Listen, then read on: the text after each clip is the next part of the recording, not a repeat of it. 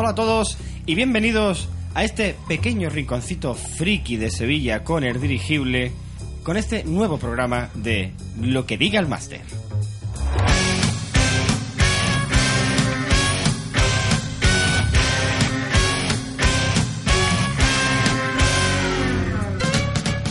Hoy tenemos un programa súper especial porque tenemos cosas nuevas, gente nueva y nos hemos querido tirar a la piscina. En la sección de rol continuamos con el rol para novatos, pero en este caso Manu le ha pasado el testigo a un nuevo invitado, un nuevo personaje colaborador que es el profesor Echevarren y vendrá a hablarnos de Aprende a ser un máster. En la bodega del dirigible, nuestra queridísima amiga y colaboradora EU ha estado en Madrid en La Cutre Com. Hoy, evidentemente, como no podía ser de otra forma, tenemos, si no lo digo, reviento. Todo el mundo, oye, pero ya se acaba, ya no va a haber más. Sí, hay más.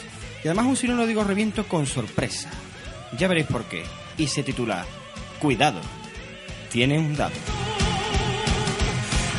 Y una de las nuevas secciones que hemos querido implementar tenemos a dos invitados de lujo que luego presentaré y tendremos una maravillosa mesa redonda donde trataremos dos temas bastante importantes. Rol, arte o juego. Y, ojo, que Ciudad de Arkham está al caer. No os lo perdáis. ¡Comenzamos!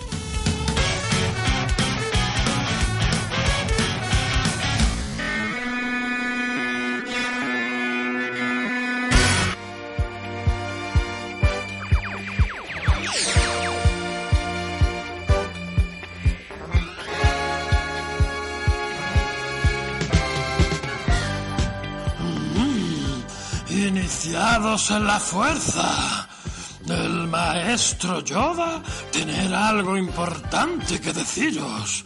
Si aburridos estáis, si qué hacer no sabéis, si uno de esos días tenéis, siempre haced lo que diga el máster.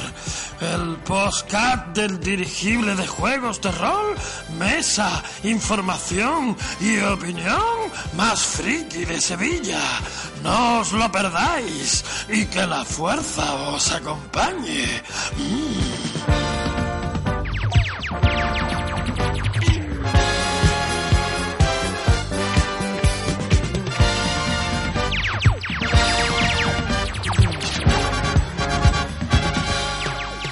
No todo el mundo puede tener a este maravilloso y emblemático personaje en su programa. Nosotros hemos tenido la suerte de tenerlo y no ha sido, desde luego, por casualidad, ha sido gracias a la maravillosa voz de nuestro querido amigo José Campoy, un grande aquí en Andalucía, ya que es actor de doblaje, eh, uno de los eh, eh, participantes del programa El Pelotazo, que a los que os guste el fútbol sabréis perfectamente quién es, uno de los que pone las voces y bueno, el otro día tuvimos el placer de estar un rato con él y muy amablemente nos grabó esta maravilla, esta maravilla con la voz de nuestro querido Yoda. Desde aquí un abrazo para nuestro querido amigo José Campoy.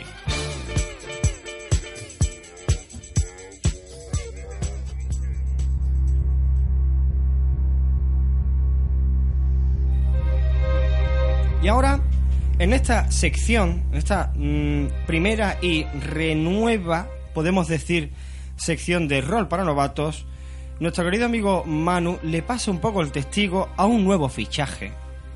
Amiguísimo, queridísimo y socio del dirigible, como no podría ser de otra forma, nuestro queridísimo profesor Echevarren. Bienvenido.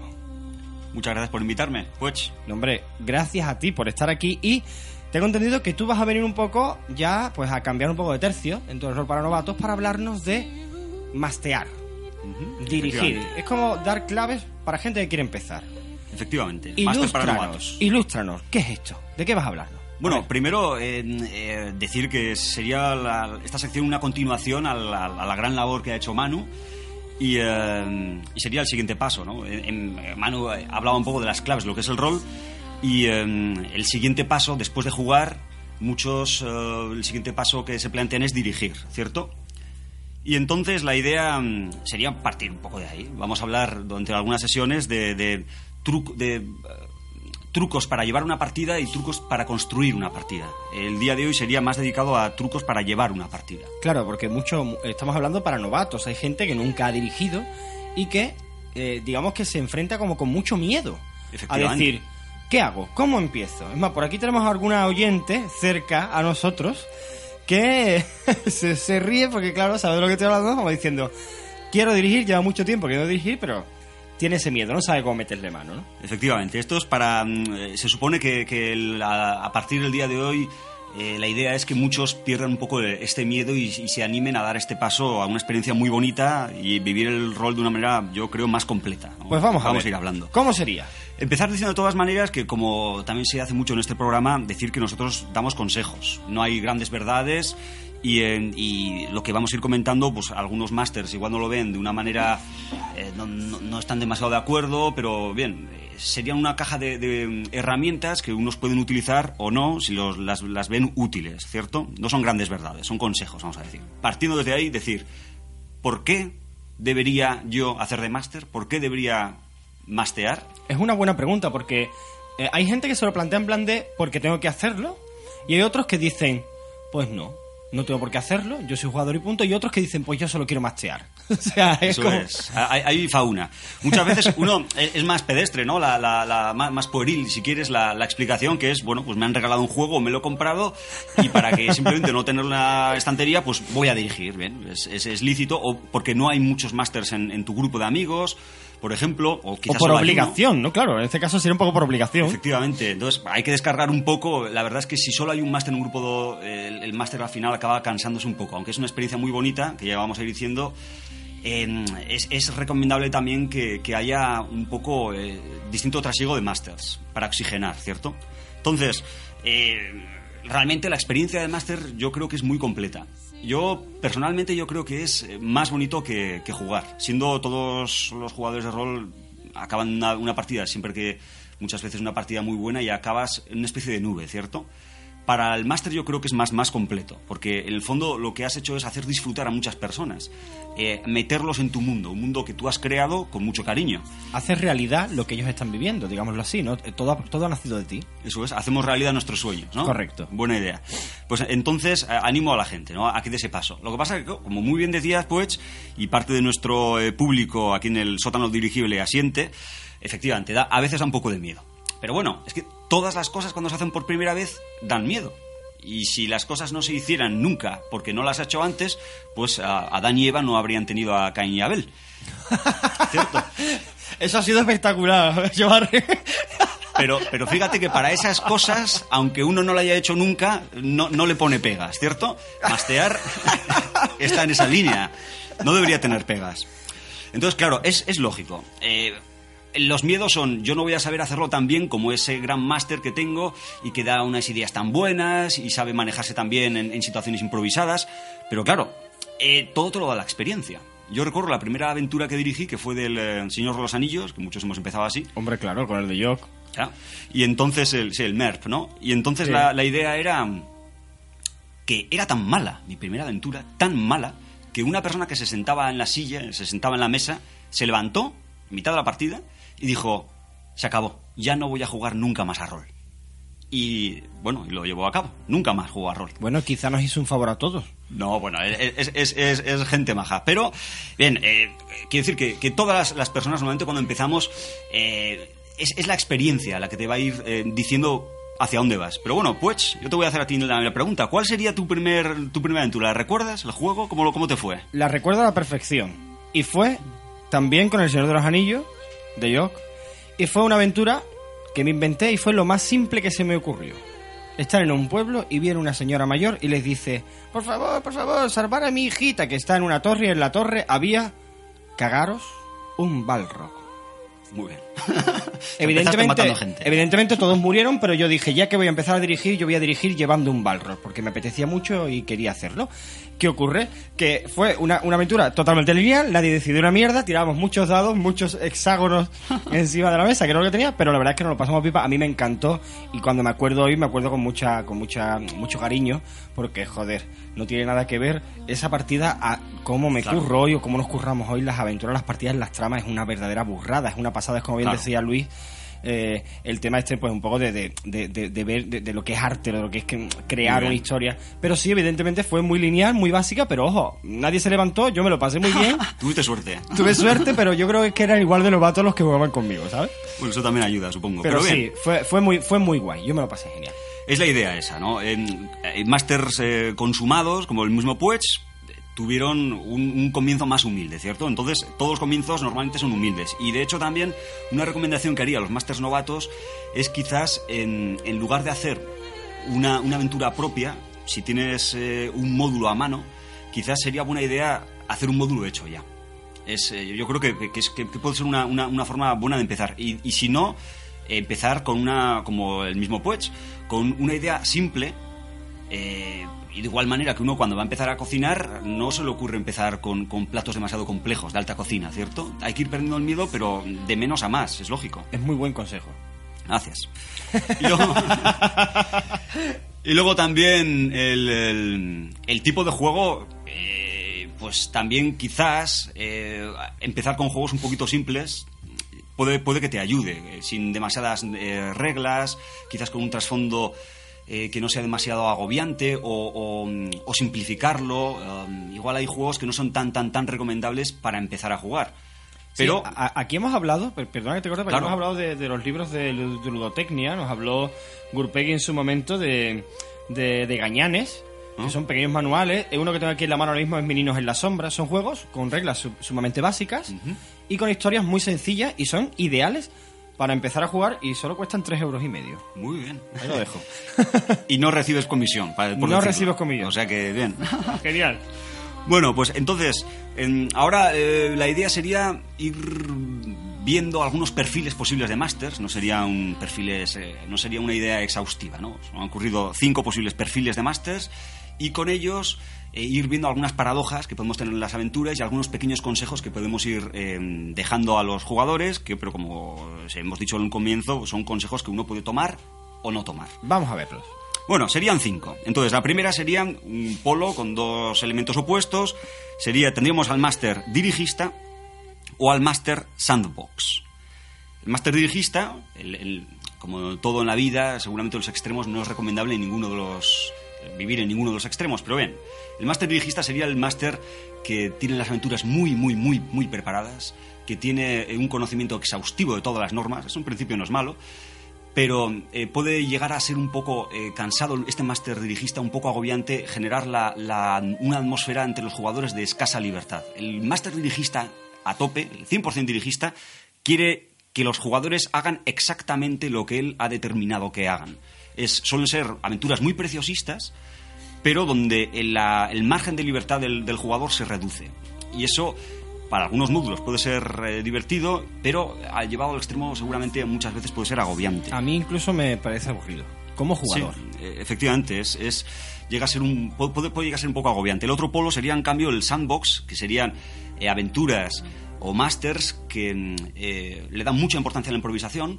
eh, la temática de la aventura es muy reducida y, eh, y muchas veces también se une a, a un conocimiento escaso de las normas y, eh, y vamos a decir que sería más bien lanzarse a la aventura, ¿cierto? El, dirigir una aventura como estas. Y eso también puede dar a- el, el ámbito negativo sería a muchas personas, a muchos jugadores les puede dar la, la impresión de arbitrariedad en el máster, ¿no?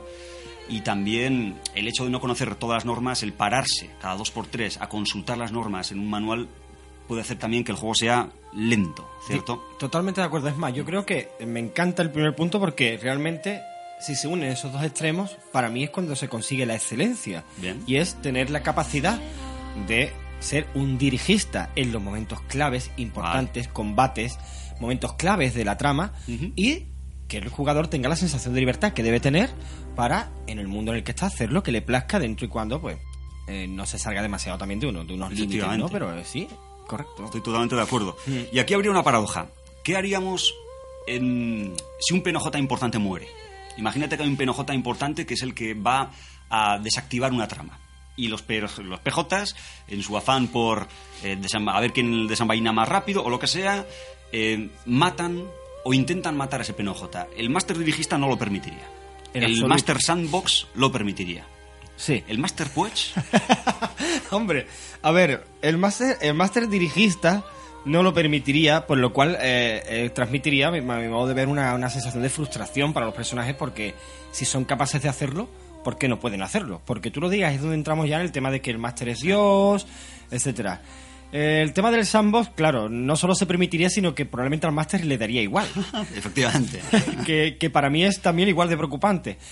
Yo, particularmente, eh, ni lo permitiría ni lo dejaría de permitir. Sería consecuente.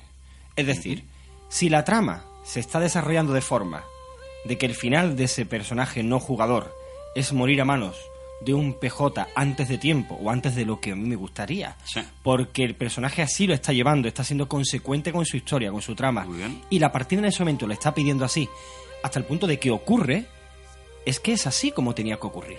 No Muy me bien. planteo otra cosa, pero si no ocurre y termina hilándose todo como quizá yo lo tenía escrito previsto, pues también estaría bien. Por lo cual, realmente, el jugador, con su interpretación y con el desarrollo de la trama, son los que deciden qué va ocurriendo.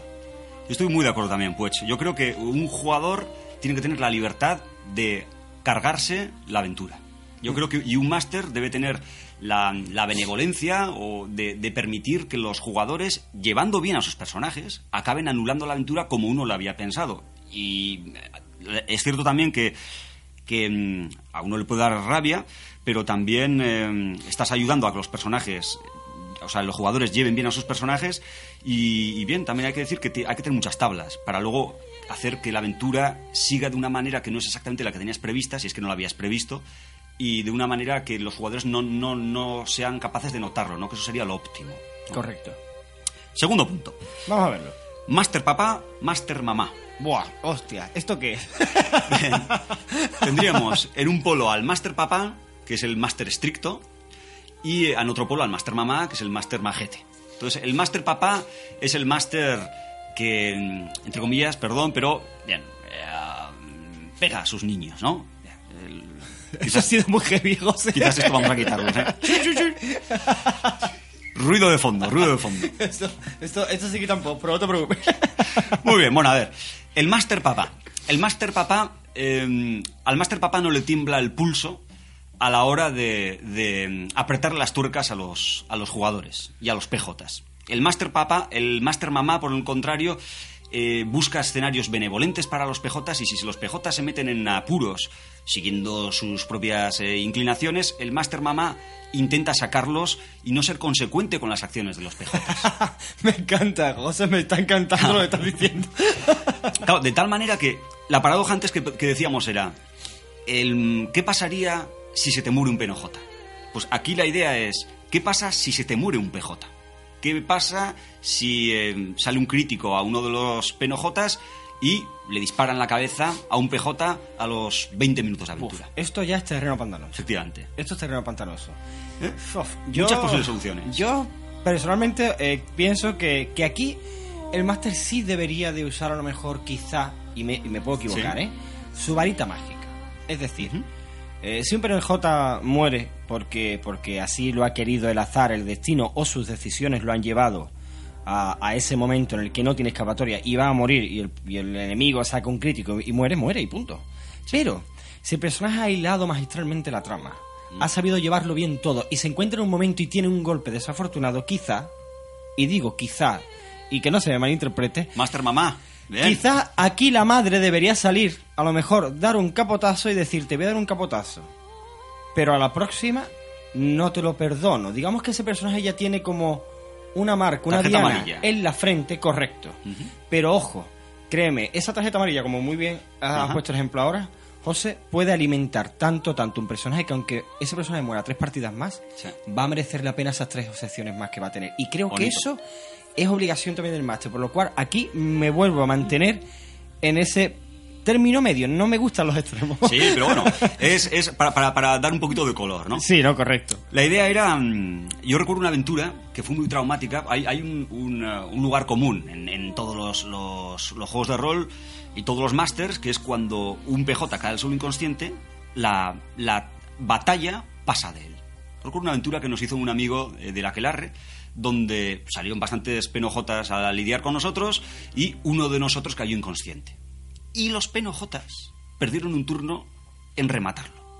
Y nos quedamos y hubo silencio. Dijimos, ostras, ¿qué está ocurriendo? ¿Qué es esto?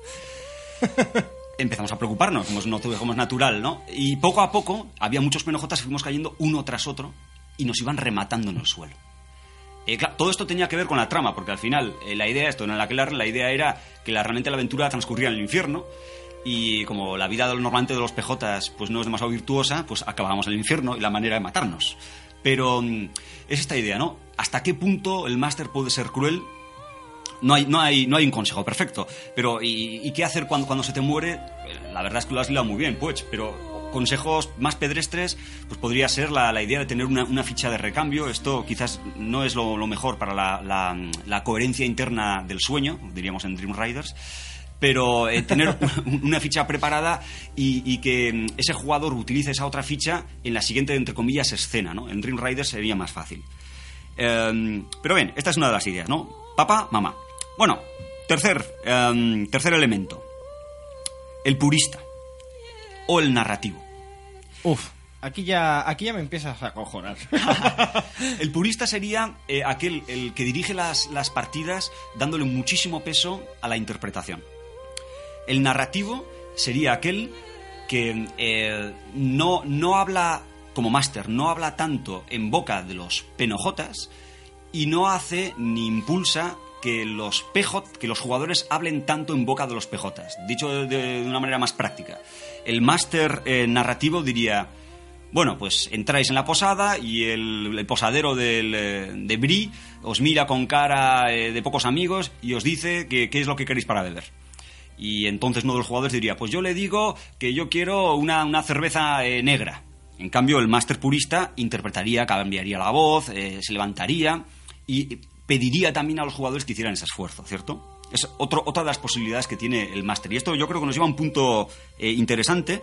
Bueno, primero te voy a preguntar. No, no, yo purista. Purista, ¿no? Purista, o sea, Puchista. Sí, pues, bueno, puchista no, pero purista, o sea, para mí, o sea, es, es, rol. O sea, claro, yo ahí, yo ahí sí me planto. Ahí, ahí me considero purista a tope. Me encanta interpretar mucho los personajes y hay, bueno, muchos de mis jugadores pueden dar, pueden dar buena cuenta de ello, de que a mí me encanta darles momentos y situaciones en los que yo no tenga nada que decir y sean ellos los que interpreten y hablen todo. Y, se puede, y puede haber momentos de 5 o 10 minutos los que la escena son ellos sentados hablando de lo que sea, pero siempre desde sus personajes. A mí el yo le digo, a mí yo cuando empecé a jugar me, me, me decían, no digas yo le digo, didlo. Bueno, y eso te lo decían en los Anillos. eso me lo decían ¿eh? no, eso me lo dijeron ah. meses después jugando a Stonebringer. Ah, y, y, a mí se me quedó grabado, me encanta y creo que, que, eso es lo que le da esencia. Cuando todo se, se hace en pleno narrativo, mm, es como si para mí, y es muy personal, como si se jugara un poco a mesa, ¿no? Y no es tan... Entonces, no, me encanta, me encanta, me encanta el purismo en este caso. aquí la idea es incluso, de, ¿qué es la filosofía del rol? ¿Qué es rol? Eh, hablar como ellos, sentirte como ellos, interpretar como ellos, ponerte en su lugar, actuar como ellos lo cierto es que el rol ineludiblemente tiene ese, tiene ese carácter empático, ¿no? El del que se hablaba antes. Y puedes, puedes, entender el rol de muchas maneras, pero siempre tienes que tener ese carácter de empatía para realmente llevar a la coherencia tus pejotas, ¿no? Esta es un poco la idea también. Totalmente. Cuarto punto. Acción o interacción. Uf. ¿Qué tipo de, máster eres? Eh, ¿Un máster en que cuando se acaba la sesión hay un olor a pólvora en el aire? o, a sangre? Porque... depende del juego también. O, hay un olor a, como a tormenta emocional, ¿no? el, pozo de ozono, lo que, lo que quede después de, una tormenta. Eh, ¿Eres un máster que le da mucho peso a las, a las batallas, a las peleas? O eres un máster que, le pide a los jugadores, seguramente el máster de interacción también suele ser más, más purista, como lo veíamos antes, un máster más que le da más, más importancia efectivamente a la interacción, ¿no? ¿Tú Hombre, te dirías? Yo pienso que si te gusta la acción, mejor que seas un dungeonero. Eh, no obstante, a mí particularmente creo, aquí me vuelvo a decantar en el término medio, ¿no? Es más, creo que incluso no serían polos opuestos en este caso. Creo, creo que en una partida todo eso entra a la vez. Porque si hay una pelea, la pelea se puede escenificar a la perfección y clavarla con todas sus reglas, todos sus turnos, todas sus cosas y ser ahí lo más acción posible porque es un momento de acción y cuando llega la interpretación y hay interacción, pues hay interacción. Eh, es cierto que interpreto y sé por dónde vas, que hay directores que parece que sus partidas solo son pegar, pegar, pegar, pegar, ¿no? Eh. Pero en ese caso no, yo creo que, que, pues, pues, la, la mezcla de ambas es lo que le da riqueza a una partida y partidas que solo se basan en interpretar o solo se basan en pegar, para mí serían aburridas ambas.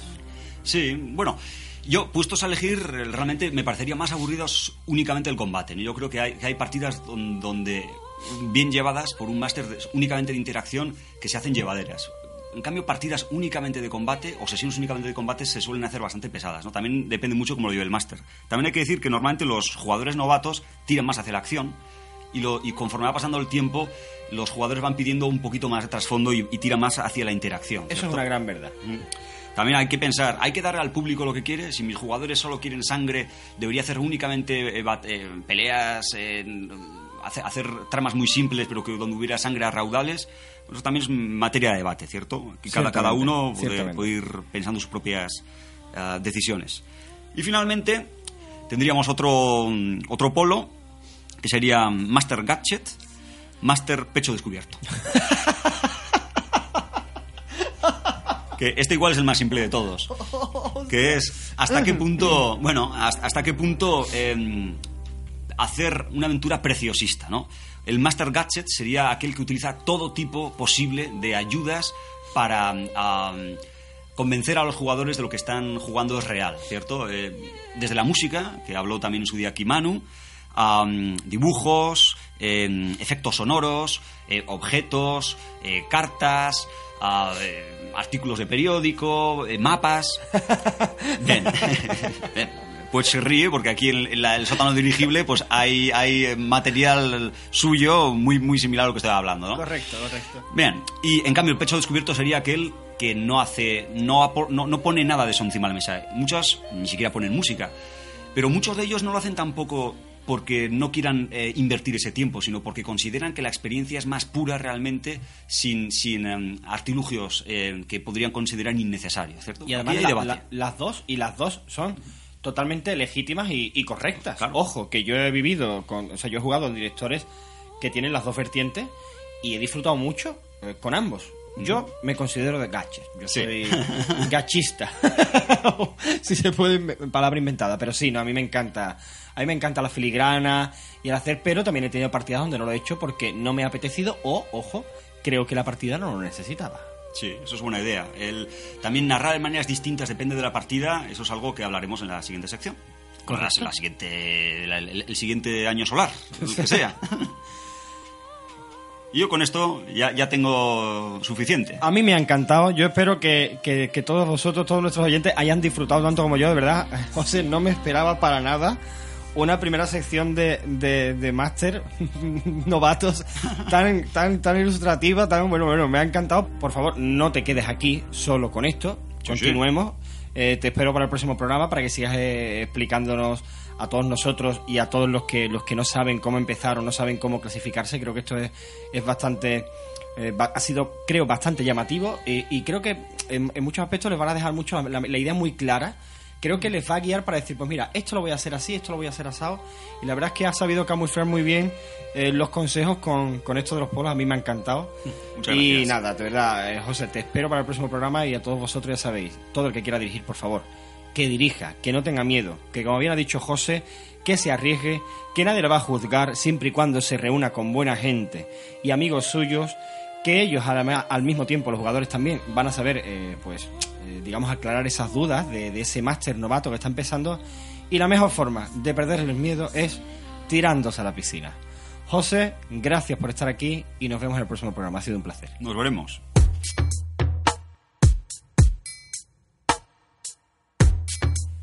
Este quizá sea uno de los, si no digo reviento, más raros que jamás he escrito. Para mí es como si alguien me pidiese escribir un texto, describiéndome físicamente al milímetro, y que al final de página explique el por qué soy así. Nunca me consideré como la mayoría. Me metizaba bien con el resto, tenía amigos por doquier, salía, bebía, bailaba y ligaba, pero no era como ellos. Estudiaba interpretación y mientras más cultureta intelectual me hacía, más asco me daba el rebaño. Nunca me gustó Gran Hermano. Y me negaba a hablar de esa basura de programa. El fútbol me entretenía, pero no veía motivos para aprenderme himnos, salir a la calle con banderas o leer prensa con titulares tan sumamente interesantes como quién fue el que le tiró el mechero a Cristiano Ronaldo.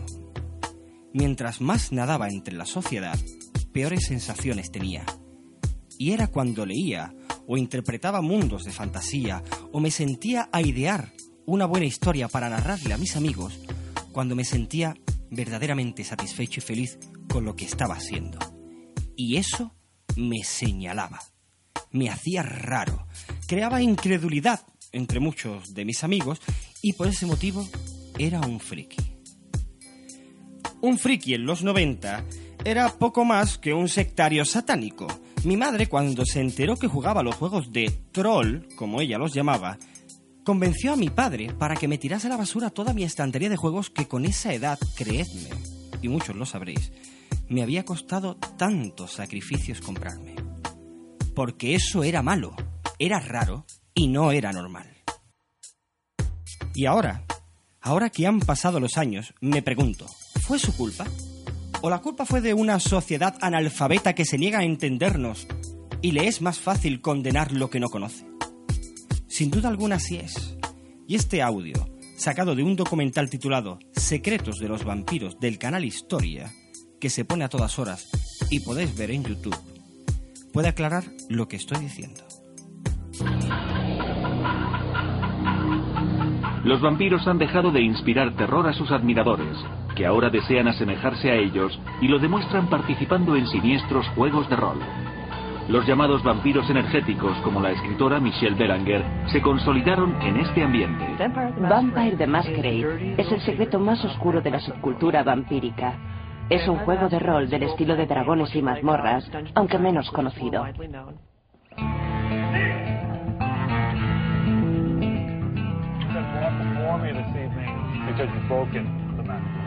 El juego permite a los aspirantes a vampiro conocer a más gente como ellos. Mediante los juegos de vampiros entramos en contacto los unos con los otros y podemos comunicarnos. Nos sirve para saber que hay más gente como nosotros. Muchas de las personas que juegan al Vampire de Masquerade son marginados o inadaptados sociales que anhelan encontrar su lugar. Son personas creativas e imaginativas que recrean las situaciones y fantasean con vivirlas. Es una actividad social como jugar al parchís o al enredos, pero para vampiros. Muchos psicólogos opinan que participar ocasionalmente en juegos de rol es incluso beneficioso. Estos juegos solo suponen un riesgo para personas que no distinguen entre realidad y fantasía. Como en cualquier otro juego existe el peligro de perder el control. Siniestro, inadaptados sociales, fantasear con vivir otras situaciones, participar ocasionalmente en juegos de rol, dicen, es incluso hasta bueno. Pero ¿qué cojones es esto? ¿Qué pedazo de mierda de documental es este que sale en televisión y ve todo el mundo y se acepta como válido? ¿Por qué un individuo haga semejante atrocidad todos los roleros estamos chiflados? ¿Acaso todos los que van a un campo de fútbol son ultras? ¿No van padres con sus hijos a disfrutar sanamente y a echar un buen domingo? ¿Por qué tenemos que soportar tales afirmaciones de personas que no conocen nuestro hobby? No lo entiendo. Así es la sociedad. Si ves el programa este que está tan de moda ahora de pulsar, que me parece lamentable, que se llama La Voz, escuchas sus canciones y te sabes de memoria los nombres de todos los concursantes, de dónde son, y te haces fan a través de internet de este genial programa, está de moda. Pero si te lees vampiro, te aprendes los clanes y disciplina y haces una web para compartir tus aventuras, tenga cuidado señora con ese individuo. Puede ser peligroso y tiene dados. El problema, y lo que originó que hablásemos hoy de esto, fue comprobar que no solo los medios de comunicación siguen en la inopia, sino que hay ciudadanos de a pie que nos utilizan para ridicularizarnos a nosotros y a programas en los que parece ser que el que filtra los emails que le llegan eh, fue contratado en una campaña de igualdad de oportunidades. Mira, una cosa que me ha sorprendido. Nos escribía un rolero Ajá, es sí, decir, sí. juegos de rol hay siempre en Sevilla, nos decía en la madrugada, ¿Ah, sí? porque es el día grande de los que juegan al rol. Pero lo del otro día no tiene nada que ver con los que juegan al rol. De hecho, hasta las cinco y media de la madrugada me cuentan que no se pudo coger al cuervo. Uy, el cuervo es el nazareno que juega con un equipo de compañeros que mediante papeles se van mandando mensajes para contar al que lleva la cruz de oro. No sé, será un juego de estos de... Pero vamos a ver, y dice este amigo rolero que precisamente la madrugada es el día grande del rol. Sí, dice ¿Y que eso todo está el 2000 coordinado y que lo normal es que no pase nada. Bueno, bueno, curioso saber que es precisamente el día elegido. Yo no lo sabía. Yo claro, tampoco. pero no, en teoría no son ellos, ¿no? Porque si no, no lo contarían. Pero ¿cómo se puede ser tan hijo de puta? ¿Pero quién coño ha mandado esa mierda a la radio? Pero vamos a ver, ¿desde cuándo la madrugada de Sevilla es la noche grande de los roleros? ¿Que hay que encontrar el cuervo que es un nazareno? Ah, Disculpadme, pero considero que es un tema demasiado candente e hiriente como para desahogarme yo solo y por primera vez, y sin que sirva de precedente en esta sección, tenemos a dos invitados de lujo que quiero no solo que me ayuden y me calmen, sino que arrojen un poco de luz o un poco de solución a este conflicto que a mí y a tantos relojes nos hiere a más no poder. No hablo otro que de mi queridísimo Luis Panadero, presidente de la Asociación Cordobesa de Juegos de Rol, ACELAS. Bienvenido. Hola, buenas. Y de mi queridísimo, conocido por todos vosotros, Alberto Carpintero, flamante presidente de la Asociación de Rol y Estrategia de Sevilla, El Dirigible. Bienvenido. Hola, ¿qué hace? Bueno, eh, antes de empezar, a mí me gustaría eh, que tengamos en cuenta algo. Y es que este programa, este momento ahora, eh, seguramente es posible que haya algún chaval en su casa que nos esté escuchando, que a lo mejor se encuentre con un conflicto con el que me encontraba yo, o como el que se, han encontrado muchos roleros, ¿no? Con los padres de qué hace mi hijo, ¿no? Y quizá le ponga este programa al padre o a la madre para que sepa de qué va esto del rol. ¿Qué es lo que está pasando aquí? ¿Por qué todavía a día de hoy se puede uno entrar en internet y escuchar programas como lo que hemos escuchado, Cuarto Milenio, o un programa como un documental en el canal de historia, y se siga hablando así de los roleros? Bueno, al primer hombre que llegó a España fumando lo quemaron por brujo y demonio. La cosa no ha cambiado mucho. Eh, sí, jugar a rol es raro. Raro porque es infrecuente. No es porque sea malo. Jugar a rol es, es una actividad que ha ayudado a mucha gente, es una actividad que entretiene a muchísima gente y, y que realmente ayuda. Si alguien sigue teniendo este problema cuando escucha esto, simplemente que convenza a, a esos familiares o a esos amigos que lo rechazan de, de ver una partida. Yo creo que como muchos otros hemos tenido también, he tenido también este problema y lo solucioné de una forma muy sencilla. Monté una partida en casa de mi abuela, delante suya. Correcto. Desde entonces, cada fin de semana me dice que por qué no vienen mis amigos, que mejor que estar en la calle, que pueda pasarme algo. Es algo que, sobre lo que se mantiene misterio, sobre lo que parece que, que no, no pudiéramos hablar con los demás. Hagámoslo. Contémosle a los demás en qué consiste esto. Contémosles que esto consiste en patatas fritas, dados, papel, hojas y, y colegas pasándolo bien. Básicamente. Alberto. Yo en verdad, mm, sobre el por qué hablan así, yo en verdad creo que es que la gente es idiota.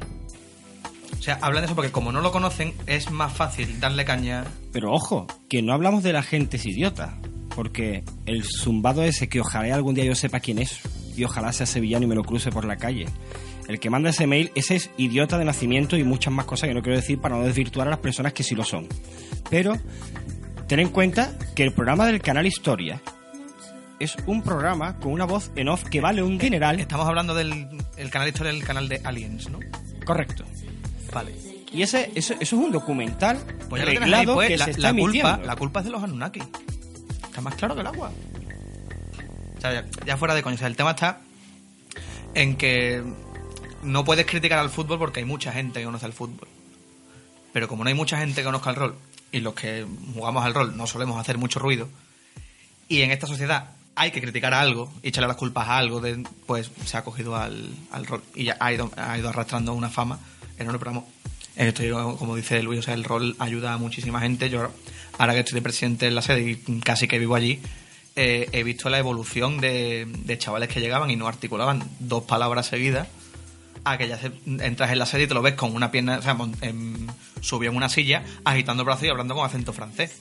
Por ejemplo... O sea, se sueltan o sea, el- muchísimo. yo creo que uno de los mejores ejemplos es tu caso, incluso. entré, o sea, hola, hola, buenas tardes, aquí se juega el rol. Alberto cuando llegó, para todos los oyentes, cuando nuestro querido presidente llegó al dirigible, vamos, parecía que no había salido de su casa en la vida. Fue, y, y bueno, y aquí está hoy presidiendo y teniendo unas relaciones sociales, vamos, no aceptables, sino es el, el alma de la fiesta en muchos aspectos. Es decir, está claro... Soy un fucker, lo sabes. Está, está claro que el rol eh, alimenta, eh, fomenta la imaginación, etcétera, etcétera, pero ¿cómo es posible que esto ocurra hoy en día? Me gustaría eh, analizar quizás esto desde un punto más sociológico. ¿Cómo es posible que hayamos escuchado lo que hemos escuchado en ese documental? ¿Cómo es posible que, que hasta Iker en su programa, Iker Jiménez, que yo soy fan de él y que me he enterado de esto porque eh, creo que lo he escuchado todo lo que ha hecho, ¿Cómo es posible que tome algo como, como, como verdad a la ligera, tan, tan, tan, con tanta rapidez? Con, ah, pues yo no sabía que, que la madrugada era la noche de los roleros. Claro que no, es que no la es. Es que no, es que no, es que no es la noche de los roleros en Sevilla, es que es mentira. ¿Sabes eso por- de quién es culpa, pues? ¿Quién? Eso es culpa nuestra. Pues mira, No ahí, nos ahí, no- ahí, no ahí nos es hemos- un o sea, buen punto. Los relos no, no estamos unidos. Bueno, además, aquí en Andalucía estamos intentándolo. No hemos conseguido reunir la, voz lo suficientemente fuerte como para que la gente nos escuche. Tampoco se ha hecho campaña a favor del rol. Y eso, en el fondo, es algo que tenemos que hacer nosotros y no hacemos. O sea, que en verdad, en el fondo, la culpa es nuestra. En realidad sí, estoy, estoy de acuerdo contigo. El, primero la, la denominación los roleros. Eh, no somos algo separado de la gente, somos los roleros, somos los sevillanos, como alguien puede ser los escritores o como alguien puede ser pues, los alumnos de la universidad. Eh, tratamos de, catalogarnos en grupos. Si escuchas este, tanto el documental del canal Historia como otras referencias al rol que puedan hacer en Cuarto Milenio, eh, se suele hablar de los 90, que fue cuando realmente pegó Vampiro la mascarada y cuando el rol de verdad tuvo, tuvo un alcance popular. Pero ojo, ahí es donde yo quería llegar. En los 90 tuvo un alcance popular, pero yo, siendo niño, no vi ningún alcance popular. Lo que vi fue un alcance de destrucción contra el rol, porque no había una sola noticia que saliera en televisión o, en, o en los distintos medios, programas, etcétera, donde no se tildara el rol como, como algo terrorífico, algo malvado, que si tal tío había matado a alguien, que el asesino de la katana ese que salió, oye, que lo que, dijeron que, que era un asesino porque había jugado al Final Fantasy VIII, porque se vestía como el como Squall, ¿no? Es decir, parecía que todo lo que estaba, eh, movía el rol, era malo. ¿Por qué ha aparecido eso? Porque siempre que hablamos de la juventud de los 90 acabamos hablando de la juventud de la generación perdida, que es una generación que simplemente no ha hecho lo que se esperaba de ella, ha hecho lo que ha podido con su tiempo y para la que siempre se han buscado excusas. Cuando no fueron la televisión, fueron los videojuegos y ahora que no se puede culpar ni a la televisión ni a los videojuegos, pues culpemos a los juegos de rol. La cuestión es buscar un culpable a algo que es simplemente un, un momento sociológico. Para rascar un poco también sobre el tema y no quedarnos solo en la superficie, yo creo que hay temas importantes y quizá eh, sería un buen símil para el tema del que estamos tratando, como por ejemplo lo que ocurrió en Columbine. Sí, vamos a ver. eh, la culpabilidad y, y los asesinatos. El caso de Columbine, este famoso, esta famosa película documental Bowling for Columbine. Cuando estos chavales entran en el instituto y se lían a tiros con todo Cristo, lo que hace todo el mundo es buscar un culpable. Se habló de que escuchaban a Marilyn Manson, se habló de la culpabilidad de la Asociación Nacional del Rifle, se replantea el derecho a las armas, el acceso a las armas en Estados Unidos, incluso llega a plantearse qué culpa podrían tener los bolos, porque los chavales la noche de antes habían ido a jugar a los bolos. Sí, señor. Bien, eh, ¿qué pasa con este tema? ¿Por qué no podemos dejar de buscar otro culpable para un crimen cometido? Cuando el sentido está en que estamos haciendo algo mal todos juntos, o cuando el sentido está en que unos padres se equivocan, una educación se equivoca, un gobierno se equivoca, empiezan a levantarse heridas, empiezan a abrirse ampollas y nadie quiere reconocer que no ha sabido educar a sus hijos. Así que podemos buscarlo en otro sitio. ¿Dónde? En lo raro, en lo místico, en lo extraño, en lo que nadie conoce y por lo tanto de lo que más se puede hablar. Sobre lo que más sangre se puede hacer, porque además no hay muchos para defendernos. Es cierto que, que cada vez surge más, que los roleros cada vez somos mm, más abiertos a la hora de hablarlo, más abiertos a la hora de denunciarlo, que surgen grupos hechos para, para denunciar estos abusos. Incluso el propio Ministerio de, de Cultura publica un estudio sobre, sobre los beneficios de los juegos de rol y hay muchos estudios hacia ello. Yo, eh, apostillando un poco lo que ha dicho Luis, eh, al igual que asesinos ha habido siempre, eh, excusas ha habido siempre. O sea, a mí, eh, tal y como he dicho, me recuerda mucho a lo que son los mitos. Pero poniéndome un poco intimista en este momento, pero antiguamente cuando no podíamos encontrar la explicación a algo, va, la han hecho los dioses. ¿Cómo? Pues ya nos lo inventaremos. Por igual. ¿Por qué ha matado? Vete tú a saber. Pero vamos a buscar la, la explicación fácil y que nos dé menos problemas. Quizá ahí no está involucrado un poco el tema de la prensa amarilla. El hecho de decir, ¿qué hacía este chico? Jugaba al rol. ¿A qué jugaba? Aquelarre. Uh, aquelarre, eso es bruja, eso es malo, eso es satánico. Seguro que ese juego raro al que yo no he jugado nunca, porque lo que conozco es el parchís, tiene la culpa. Hombre, eh, en referencia a lo que decía Alberto, resulta que uno de mis juegos favoritos, Changeling el Ensueño, eh, los Changelings era una justificación que se hacía de, por qué mi hijo es un trasto. No, es que eh, mi hijo lo revienta todo porque los duendes me lo cambiaron. Al final se trata de qué historia está dispuesta a tragarse la gente. Y cuando la gente va a comprar esa historia, buscamos la, la mejor, la que más sangre puede hacer. No interesa la verdad, interesa las ventas. Y ahí es donde surge de verdad el amarillismo. ¿Cómo es posible que nos encontremos esta bazofia, esta auténtica basura, en un canal como el canal Historia? Algo que empieza diciendo, hablemos de las criaturas más sanguinarias de la historia. ¿Criaturas? ¿Historia? ¿Vampiros?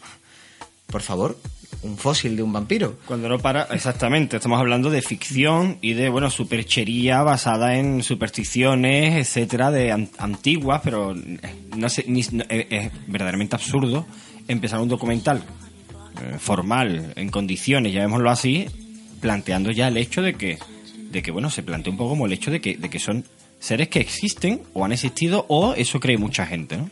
Bueno, es, pero mm, es como cuando estábamos viendo eh, esta misma tarde, hemos estado viendo aquí el, el documental eh, en YouTube. O sea, el, independientemente de que el canal Historia eh, hace como que un lustro que no es un canal serio, que solo salen nazis, explosiones, aliens y chorradas. El tema viene de... mm, Vamos a hacer un documental sobre vampiros. Tenemos que hablar de los vampiros, así que los vampiros son los más... la raza más poderosa o lo que sea. Es lo que estuvimos hablando en plan de cuando dijeron, es el asesino perfecto, es el prototipo. Y nosotros mismos me acuerdo que dijo la pregunta, ¿y los hombres lobo? ¿Y los zombies? Claro, pero... ¿Por eh, qué? Pero porque el documental es sobre vampiros, así que hay que poner a los vampiros como, oh, lo más grande Pero que ojo, hay. que eh, va más Todos allá. unos afeminados. va más allá porque a mí, digamos que la frase que se dice en el documental, que para mí puso el grito en el cielo fue Vampiro de Masquerade. Un juego para inadaptados sociales. Perdona, dijo Vampire.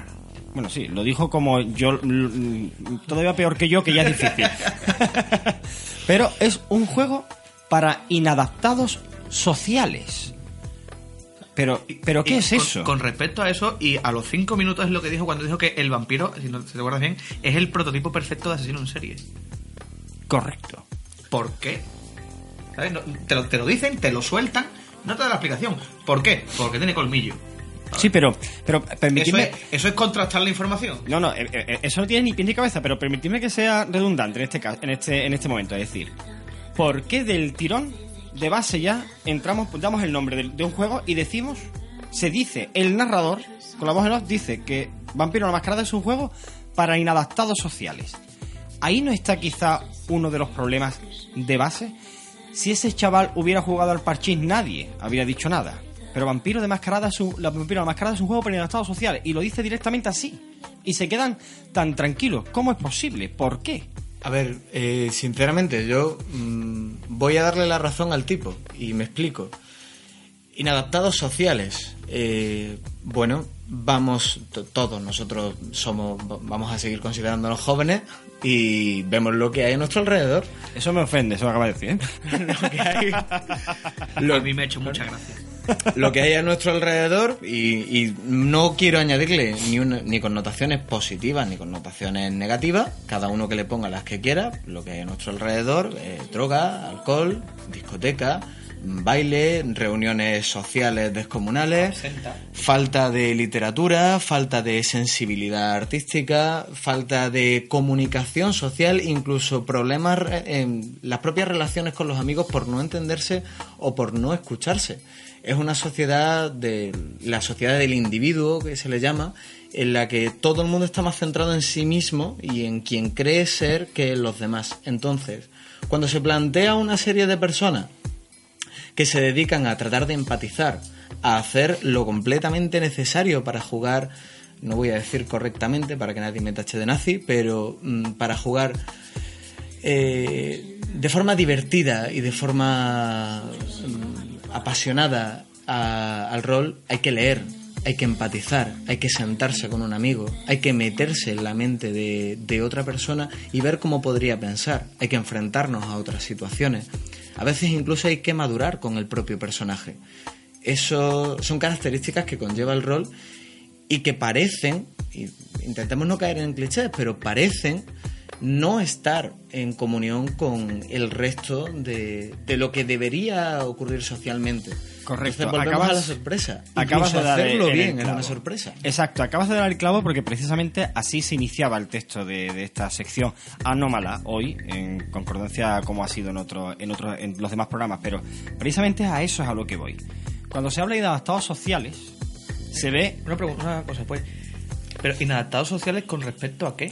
A eso es a lo que voy, es decir, cuando hablamos, yo creo que es uno, yo creo que es uno de los de los defectos de base que tenemos y a los que nos enfrentamos nosotros y que está ligado eh, directamente a lo que estamos hablando. Y los estados sociales, como bien decía antes, puede ser pues que todo el mundo vea Gran Hermano. Eso es lo que está bien considerado, cuando a lo mejor no es ni tan interesante, ni tan cultural, ni tan beneficioso para un individuo, pero como es lo que hace la mayoría, eso es lo correcto. Por lo cual, ahí es donde entra un poco la locura de todo esto. Se nos llama inadaptados sociales, pero ojo, que si eso, una persona dos de frente, lo asimila, lo mismo hasta un piropo, señores. No, pero, eh, lo, que yo quiero comentar es eh, con, respecto a qué. Porque tanto tú como yo conocemos mucha gente que se podría catalogar de inadaptados sociales que se sienta en una mesa y nos deja todos con la boca abierta. Y que cuando se eh, entra, digamos, en lo que. Esta frase te voy a robar a ti, en su zona de confort. en las cosas que él controla, las cosas que le gustan, sus aficiones, es una persona de puta madre. Ahora lo sacas de ahí ¿No creéis que, que, ha- que actualmente series como, por ejemplo, The Big Bang Theory, yo y mi inglés nuevamente, No. están haciendo Te están haciendo mucho daño. Si, estabas- si vas a decir lo contrario, estás muy equivocado. Pues sí, voy por ahí, porque hay varios episodios en los que ellos salen jugando al rol y se ve lo que es eso, sentarse, tirar unos dados, poner voces y ellos se lo pasan pipe y les encanta y hasta se emocionan, se ríen, ponen música. Queda automáticamente, cuando lo ves, para el que no conocía queda como, coño, pues están sentados, echando una partida, tirando dados y la- el lote reyes están pegando y se lo están pasando bien. Y al ver eso, será más real o menos real de cómo puede llegar a ser. Se pueda incluso hasta ridicularizar un poco por el tema de los personajes, pero queda claro que están sentados, tranquilamente haciendo algo que no es para nada nocivo y que es muy imaginativo.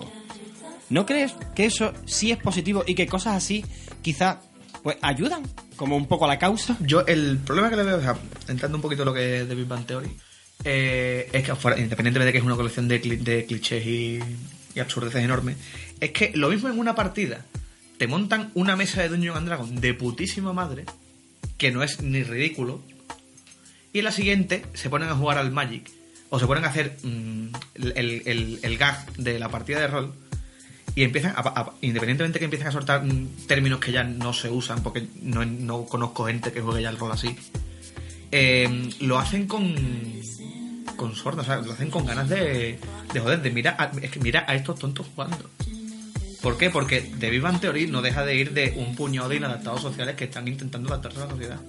Porque después llega la rubia, enseña un poquito las tetas y dice, ¡ay, qué estás haciendo! ¿Qué, qué raro soy! Y risa enlatada. O sea, a mí Bang Theory, sinceramente, no es un ejemplo, un ejemplo a seguir. A ver, el, el problema es que creemos que clasificar es conocer. Conocer es analizar. Clasificar es eh, poner etiqueta, enmarcar, hacer esto del de, lecho de Procuste y no volver a, no volver a mirarlo. Entonces, pues eh, el código da Vinci es un consolador de 600 páginas. Eh, los triquis se llevan muy mal con los fans de Star Wars y la música punk se baila a hostias. Son conceptos que pueden estar más o menos acertados, pero en el momento en el que los etiquetas, ya los conoces, da menos miedo, pero cuídate de no salirte de esa etiqueta.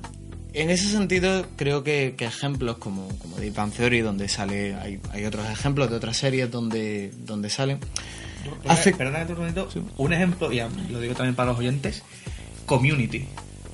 Esa serie, esa serie, hay un capítulo que se llama eh, Advanced Dungeons and Dragons. Los nombres de, de, los capítulos son nombres de clases, eh, física avanzada, no sé qué. Y hay uno que es Advanced Dungeons and Dragons. Ver ese capítulo, porque ese capítulo sí es como, como es el mundo del rol. Esa serie sí que es muy recomendable porque lo trata de una forma. Es, una comedia, pero lo trata sin, cachondearse de ella. Lo usa como una herramienta de humor, no, no para reírse de, el, el, problema es que, eh, es verdad, normaliza, pero ata a una categoría y deberíamos entender que igual que no hay un lector habitual de El Señor de los Anillos, igual que no hay un perfil habitual de eh, persona que escucha jazz, tampoco tiene por qué haber un, un perfil habitual de rolero. ¿Por qué debe haber un perfil habitual de una persona que juega a, a algo? Totalmente, totalmente de acuerdo. Para terminar, un concepto, una idea, una frase Bueno, sí, para terminar, em, en el fondo de esto ya se ha hablado muchas veces en muchos sitios y al final siempre se ha hecho lo mismo. O sea, hay un asesinato, le echan la culpa al rol, uy, qué mal es todo, pero nosotros hemos seguido jugando. Y en el fondo que al, 99% de nosotros que no nos resbala lo que nos puedan decir, porque nosotros sabemos que no es, que no es así y vamos a seguir disfrutando igual. Es más, a, mí me resulta curioso, no el hecho de que maten a alguien, sino porque eh, da, da, pie, ha, dado pie a muchas conversaciones de cuando nosotros cuando estamos en el, piloto de una cerveza, da pie a muchas conversaciones entre nosotros y que nos ayudan a enriquecernos, pero al día siguiente después hemos quedado y hemos seguido jugando a, al rock como cualquier cosa, igual que con el tema de los videojuegos y todo. El día que haya algún algún idiota se, se les ocurra prohibirlo, pues ya nos pondremos, pero eso no va a pasar porque no no, tendría ningún sentido. Ah, bueno, sé que, haya una cultura que mate a, la gente de 20 en 20, ¿no? Pero, pero que el tema es eso, que al final el mundo sigue, sigue girando y dentro de poco, ahora mismo es el rol, dentro de poco se fijarán en otra cosa y nosotros seguiremos jugando al rol y tirando dados, o sea que no hay nada de lo que preocuparse. Yo creo que para concluir el mensaje debe ser doble. El primero, a los que no conocen el mundo del rol, no somos criminales, no somos raros, no somos sectarios, no somos personas aisladas, somos jugadores, algunos ocasionales, otros habituales, otros casi semiprofesionales, pero somos eso, simplemente jugadores. Punto. Y a los roleros, eh, lo mismo, somos jugadores, no, no somos especiales por ser roleros ni debemos aislarnos por ello. No, no hay por qué unirse solo a roleros y despreciar al que no lo es. Siéntate con él y explícaselo. Juega una partida delante de alguien. Enséñale a alguien el libro y dile, oye, léetelo y échale un ojo. Haz tu mundo algo más abierto y no te sientas especial por ser rolero, como no eres especial por jugar a la Play. Es tu afición, es tu... Eh, es uno de los muchos campos de tu vida, es tu hobby disfrútalo y punto. Y ahora tomemos aire, relajémonos y vamos a otra cosa que hila un poco con lo que hemos hablado. Vamos con la mesa redonda y rol, arte o juego. El año pasado tuve el placer por segundo año, este será el tercero, de estar en las jornadas de rol de Córdoba, eh, ciudad de Arca, brillantemente llevada por la plataforma Orco, donde eh, nuestro querido amigo Luis y Héctor, eh, sus vicepresidentes secretarios de, de Acela, pues eh, dieron una charla bastante interesante sobre el arte que podía ver, si era arte o no, lo que es el tema del rol. Yo quería que Luis estuviese aquí no solo para participar en su de reviento y para hablarnos de sus jornadas, sino yo quería también que pusiéramos, le pusiéramos esta especie de broche, porque yo hace muchísimos años y muchísimo tiempo que pienso que el rol es mucho más que un juego Y creo que de esto, Luis, tú tienes mucho que decir. Pues sí, pues sí, me encanta poder estar aquí para explicarlo. A ver, parece da vértigo hablar de, juegos de rol y decir algo tan atrevido como esto es un arte. Eh, creo que lo, lo primero eh, es la palabra juego, es lo que más intensidad le quita. Vamos a empezar recordando que esto era de lo que hablaba Héctor en aquella jornada, que casi todas las artes que hoy día catalogamos sin duda como arte, en algún momento dado empezaron con una utilidad. Incluso el, experto estético Larry Sainer habla de que el arte, tal y como lo conocemos hoy, surge en el siglo XVIII. Antes tenía otra forma completamente distinta de verlo, de ser visto. Bien, eh, esto es algo muy nuevo, pero no es la primera vez que nace un arte. Ni siquiera es la primera vez en este siglo que nace un arte. Hoy día eh, ya no hay problema en catalogar al cine como arte. La literatura, al fin y al cabo, es un arte, con unas particularidades que la hacen muy especial, pero es un arte y nadie lo duda. ¿Por qué no hablar de que el rol es un arte? Eh, bien, lo primero es eso, la, la palabra juego. Un juego puede convertirse en un arte, incluso se puede jugar al arte. Incluso algún artista te dirá que no se puede hacer arte sin jugar. Esto es algo que tenemos nosotros y, para lo que podemos disfrutar. ¿Y quién no se ha sentado delante de un papel a, dibujar solo porque se lo pasaba bien? Eso no era arte. Totalmente de acuerdo. Es más, dentro del, del mundillo de la interpretación, en Estados Unidos, cuando uno está probando y está eh, viendo qué hace con su personaje, cómo le da matices y demás, se le llama el juego. Porque tiene que jugar para ver cómo interpretar. Por lo cual el juego está muy, muy metido dentro del arte, por lo menos dentro de la interpretación. Efectivamente, ¿y quién dudaría que la interpretación es un arte? Tanto en teatro como en, como en cine. Tenemos otros factores. Parece que se echa, se echa en falta el autor. Bueno, eh, hoy día también podemos aceptar que los grafitis son arte. Podemos verlos y no saber quién es el autor. Es más, podemos encontrarnos un mural hecho por muchos autores. Y lo cierto es que tenemos claro quién es el autor. El autor es ese narrador, ese máster que se prepara su, su, partida y su historia y los jugadores que la protagonizan. Es una de las cosas que lo hace tan bonito y que lo hace tan especial para los roleros, que es compartir una creación. ¿Y por qué catalogarlo como arte? Es decir, o sea, si se cataloga como arte, ¿qué tipo de arte? Porque hoy como que todo se clasifica, ¿no? A ver, la, discusión sobre cómo catalogar algo como arte siempre es complicada.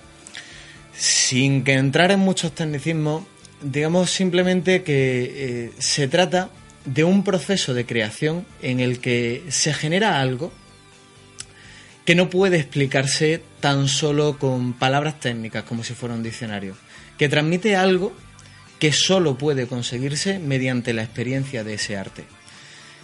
Es verdad que el, rol tiene otra característica más que lo hace complicado al, respecto, y es que un cuadro siempre será un cuadro y siempre podremos estar delante y verlo y transmitirlo. Pero podemos catalogar el rol como un arte efímero.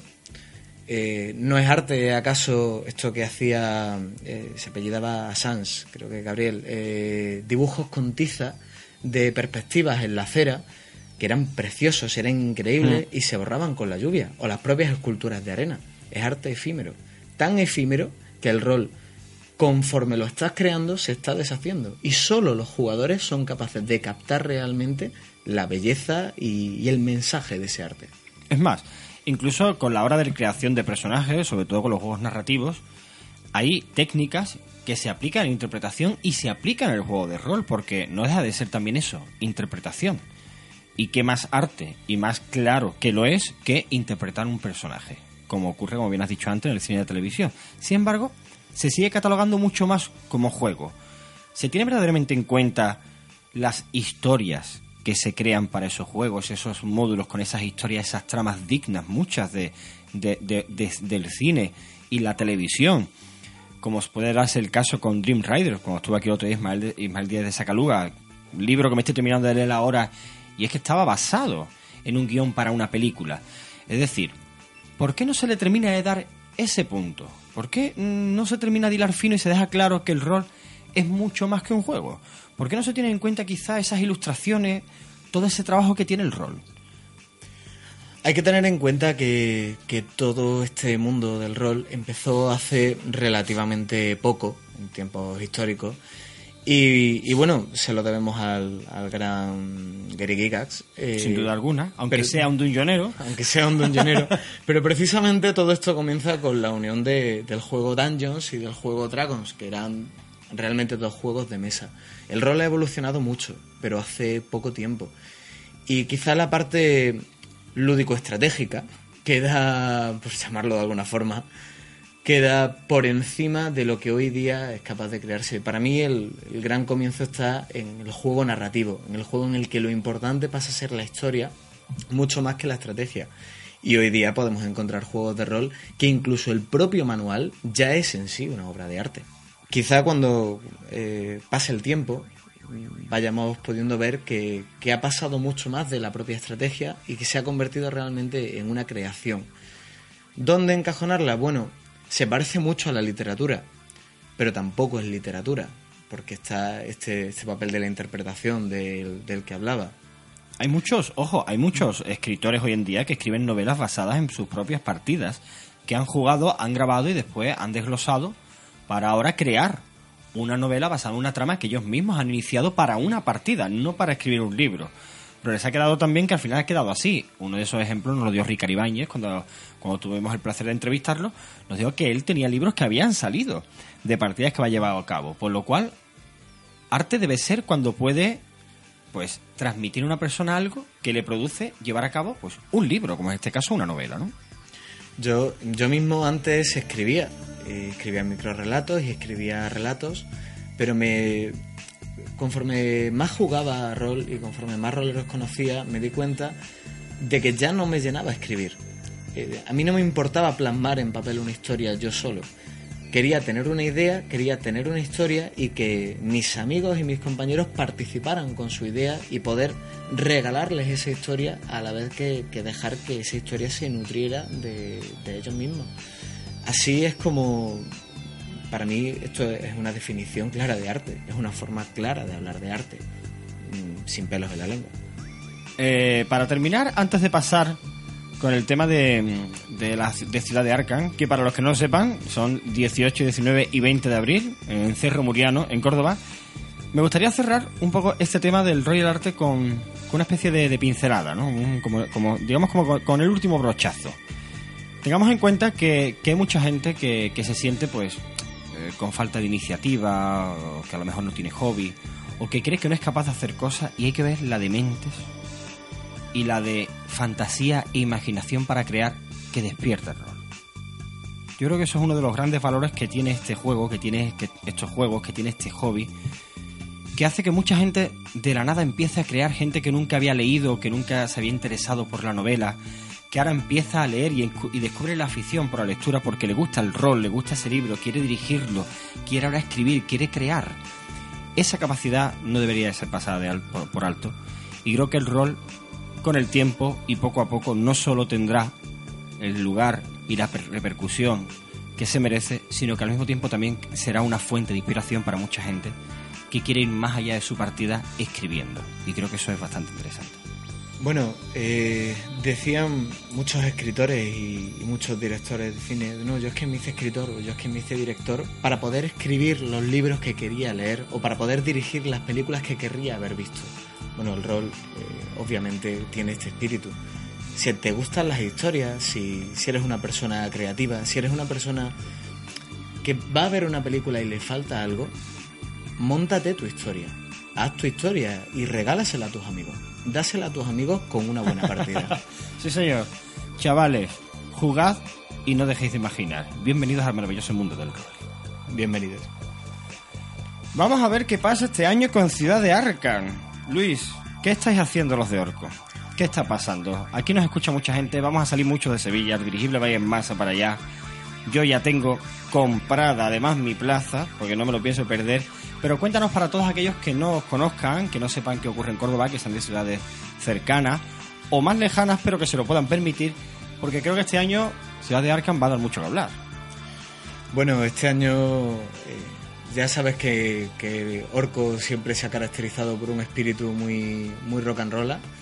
Y, y este año nos estamos volviendo locos. Es el quinto aniversario y estamos tratando de celebrarlo por todo lo alto. Así que estamos preparando unas jornadas con muchas sorpresas, con muchos guiños a jornadas anteriores, a historias anteriores, unas jornadas para que quien ya haya venido a otras pueda disfrutarlo y pueda sentirse acogido y celebrando con nosotros el aniversario. Unas jornadas para que nosotros mismos, los organizadores, lo, lo disfrutemos porque creemos que eso hace disfrutar a la gente y que para el que no haya venido nunca sea una buena forma de empezar. ¿Cuál es la temática este año?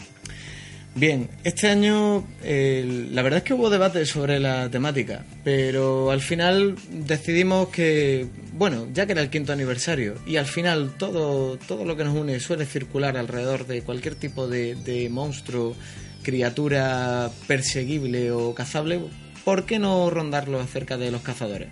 Así que si es un investigador, si hablamos de un cazador, si hablamos de alguien que se dedica a buscar cualquier tipo de criatura algo más extraña que... ¿Quién sabe? Está claro que forma parte de la temática. Buffy cazavampiros, parte de la temática. O sea, cazadores. Parte de la temática. Cazadores. Bueno, y, y dentro de lo que se pueda decir, porque ya sé que hay muchas sorpresas, pero dentro de lo que se pueda decir, ¿qué se van a encontrar nuestros oyentes si alguno decide ir a Ciudad de Arca? Bien, ante todo mucho cachondeo y eso ya lo sabes. No lo podemos evitar. Es imposible. Eh, además de eso, bueno, seguimos teniendo nuestra sala de la ludoteca. De nuevo, un agradecimiento a la asociación Jugamos Todos, que quien lo organiza y quien tiene un almacén descomunal de juegos de Y mesa. a que se disposición. ocurran tela, ¿eh? Muchísimo. Yo, vamos, en pocas jornadas, en muy pocas he visto ahora tantos organizadores en esa, en esa ludoteca explicando el juego que sea en cada momento, que no paran, porque además no paran. Allí se está jugando todo el tiempo. La verdad es que es una sala que impresiona mucho hasta el punto de que yo, que soy rolero, ha habido veces que, sobre todo en las últimas, que dije, no, no voy a jugar porque quiero estar un ratito más en la ludoteca. O sea, el ambiente de la ludoteca es genial. Y además lo- los pobres no piden nada, ¿eh? os, lo, puedo garantizar. Tuvimos una reunión hace poco con ellos para ver si podíamos hacer algo y no. Ellos, ellos se lo guisan, ellos se lo comen y todo el mundo sale encantado. Hasta tal punto que sabemos que hay gente que va a las jornadas solo a, a pasar el fin de semana jugando a juegos de mesa porque pueden conocer muchos juegos, se los explican de primera mano y les encanta. Además, pues tenemos sesiones continuas de rol desde las 10 de la mañana hasta las tantas de la madrugada, tanto como quiera la gente. Eh, todo tipo de juegos, llevamos una selección de Mundo de Tinieblas por parte de Azalas para no variar. Para no variar, efectivamente. También tenemos de, de todo, desde ya nuevos clásicos como Deathland hasta bueno juegos nuevos como Canción de Hielo y Fuego o Dragon Age que, que podemos encontrar pues justo justo ahora. Roles en vivo.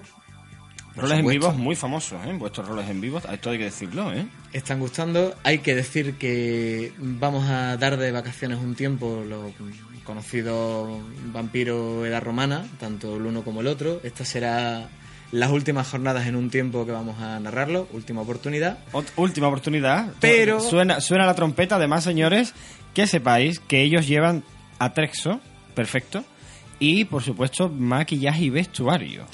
Además, hay que decir que Para los cada vez que se han jugado han sido remodelados para, para mejorarlos todo lo posible y creemos que hemos dejado la versión más perfecta que podíamos alcanzar. Y la parte buena es que vamos a estrenar un vivo de Demonio la Caída, que pretendemos poder llevar en algunas jornadas más, pero bueno, será el estreno y creemos que será digno de ver. Para, bueno, la, la pinta es espectacular. A mí, desde luego, no me tiene que convencer. Yo ya tengo mi, mi plaza reservada porque para todos nuestros oyentes, ¿qué modalidades tenemos? Porque allí hay alojamiento, duermen allí y os lo digo por experiencia a todos, que el rol muchas veces no se acaba cuando uno se va a la cama. En las habitaciones muchas veces el rol sigue y hay gente que se pega unos maratones mm, increíbles, espectaculares en, en Ciudad de Arca. ¿Cuáles son las modalidades? Eh, bien, pues tenemos como todos los años dos modalidades. Nosotros hacemos todos los esfuerzos posibles por, por mantener siempre los mismos precios y este año lo hemos conseguido. La primera modalidad son los 10 euros que conlleva nuestro pack de bienvenida, cuyo contenido anunciaremos pronto. Pero he de decir que siempre lleva una camiseta y una cantidad de cositas así también muy molonas. El año pasado fue una libretita con el símbolo de orco. Su mochila. Su mochila. Este eh, año o puedo sea, adelantar que el pack de bienvenida va a ser mayor. Vamos a dejarlo en mayor que otros años y pretendemos que con sorpresa. Además de, bueno, claro, el, Los 10 euros incluyen eh, alojamiento el todo el de fin de semana. el derecho a los premios de sorteo y, y el, el alojamiento todo el fin de semana. No vamos a decir dormir porque habría que entrecomillarlo demasiado. Correcto. Eh, en Arcan todo puede pasar, eh, menos dormir. Dormir suele ser raro. Pero ojo, el que quiere dormir duerme, ¿eh? Me El- consta, ¿eh? Me- que yo he habido a Arcan que ha acabado reventado. Yo he dormido tranquilamente y nadie me ha molestado. ¿eh? El que quiere dormir, duerme, pero procuramos garantizar muchas excusas para que, para que nadie quiera dormir. ¿Y cuál es la otra modalidad? Porque tenemos otra, otra opción para los que quieran ir más de comodones. Bien, la, la otra opción, si, si uno, a uno no le gusta el tema del tupper o del supermercado, es el catering. El menú estamos a punto de, de sacarlo, a punto de anunciarlo, pero en los últimos años hemos tenido muy buenas referencias de los asistentes. Eh, son 40 euros, eh, implica la comida del viernes, la cena del viernes, desayuno, comida y cena del sábado y desayuno del domingo. Y bueno, pues implica el, comer calentito, el comer a tu hora y no tener que no tener que prepararte nada. Lo cual, esto es una gozada. Yo este año me voy a coger a esa. Llevo ya dos años llevando tupper y este año quiero ir de cómodo. Y la verdad es que seguro me lo va a pasar pipa porque además el comedor y el ambiente que hay allí muchas veces es mucho mejor incluso que hasta echando una partida porque vaya a tener las que montáis. No obstante, también hay que recalcar que tenéis también eh, el tema de free karaokes. Eh, eh, eh, eh, ¿Cómo se dice? Eh, Friki Trivial. Friki Trivial, perdón.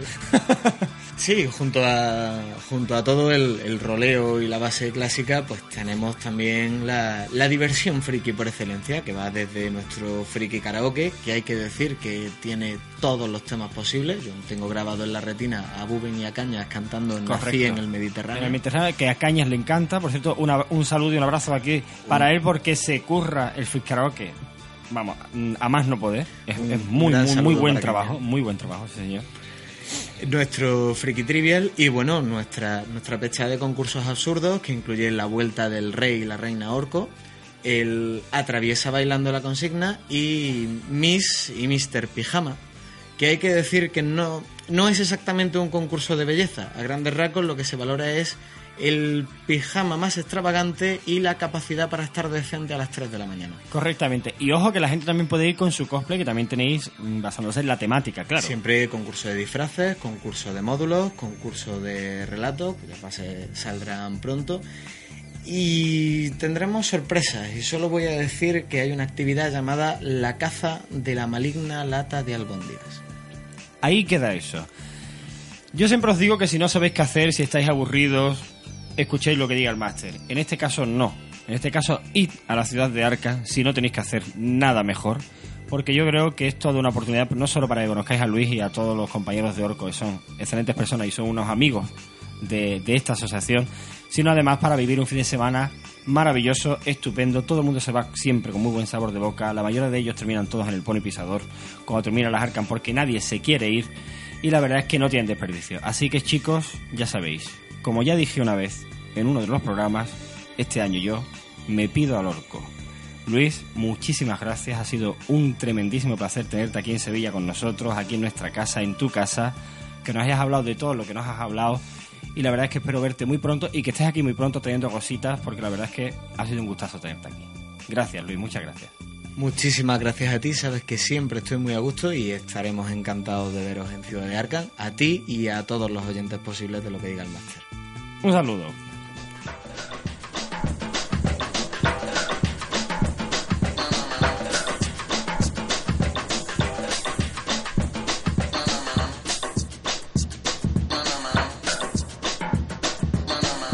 Y hoy en la bodega del dirigible, nuestra queridísima y preciosísima Eugenia. ¡Lo ha dicho bien! lo ha dicho Bienvenida. bien.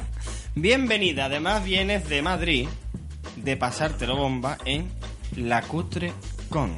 Cinecutre.com. En realidad es solo es la tercera edición de la Cutrecon, los días 24, 25 y 26 de enero, allí en Madrid. Y bueno, pues la verdad es que el evento es está efectivamente, como dice en el cartel, está creado por los webmasters de cinecutre.com, que son Carlos Palencia, también conocido como Oso, Cacamán, The Watchful Eye, Seagal, y bueno, pues a los cuales mando un abrazo enorme por hacerme disfrutar como una enana el fin de semana porque fue soberbio. No, tuvo, tuvo pintaza, es una pena que yo no pudiese ir, pero bueno, ahí tuvimos a nuestra corresponsal de lujo. Sí, sí, sí, sí, fue, Y- fue el evento que marcó el fin de semana. Y bueno, bueno, tengo entendido también que por allí andaron amigotes nuestros aquí de Sevilla, ¿eh? Con la furia de Mackenzie y demás. Sí, tenían allí la verdad es que un buen, un buen número. Fuimos, fuimos muchos VIPs, porque me metieron en la clase de VIPs. Oh. Y la verdad es que es genial. Nos lo pasamos, nos lo pasamos muy, muy guay. La gente se, se portaron unas hartas y además allí la película tal que tenían, bueno, presentaron Furia de Mackenzie, se presentó también una remasterización de, de Samurai Cop y, en fin, muchísimas sorpresas y películas estupendas. Pues ilústranos, cuéntanos para todos los amantes del Bueno, cine pues como puedes ver, abriendo boca estaba este pedazo de cartel y con un Una especie de en medio. critter con los ojos sartones. Exactamente. Y lo que no te puedes perder es leer lo- los títulos que hay en las películas, porque desde Electrogramma a RoboShark, Vinieron de ahí fuera. claro, ¿dónde va a venir? Eh, ni- ninja, ninjas con bolso falso o eh, lluvia blandita haciendo referencia a Bowfinger, Bueno, o vampiros de las SS. Vampi Monos, Vampirate Es verdad, de la es que- SS. ¿Verdad? Digo, qué cara más rara tiene el vampiro. Sí, o el random justiciero. Asesino. Random asesino justiciero. Claro, eso es la claro hostia, que sí. la hostia. Hay, esto la verdad es que es sublime. Desde luego. Yo creo que lo mejor de, de este tipo de cine es eso, de como no tiene ningún tipo de pretensiones, pueden ser trogamberros que quieran y es que... No, no, es que además fue totalmente el cine gamberro. Es decir, tú te presentabas allí en la sala y empezaban a decirte que allí eso de estar callado, con el smartphone mirando y escribiendo tu blog, que fuera, que allí histeradas las mínimas. Claro. Que allí se iba a gritar y a, y a llamar lo que tuviera que llamar al que estaba en la pantalla. Maravilloso, maravilloso. Cada vez, Yo que sale una, cada vez que sale una chavala cachonda, en fin. Sí, sí, sí. Además hubo teta para ir para regalar. Hombre. Pel- teta, pelazo y monstruo. Maravilla. Maravilla pelona, señores.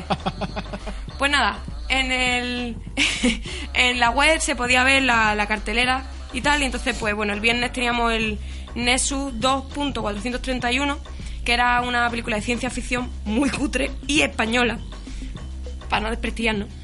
Que fue, bueno, la estuvieron comentando Paco, Paco Fox y José Viruete en directo para la sesión de Cine Basura de Canal Plus.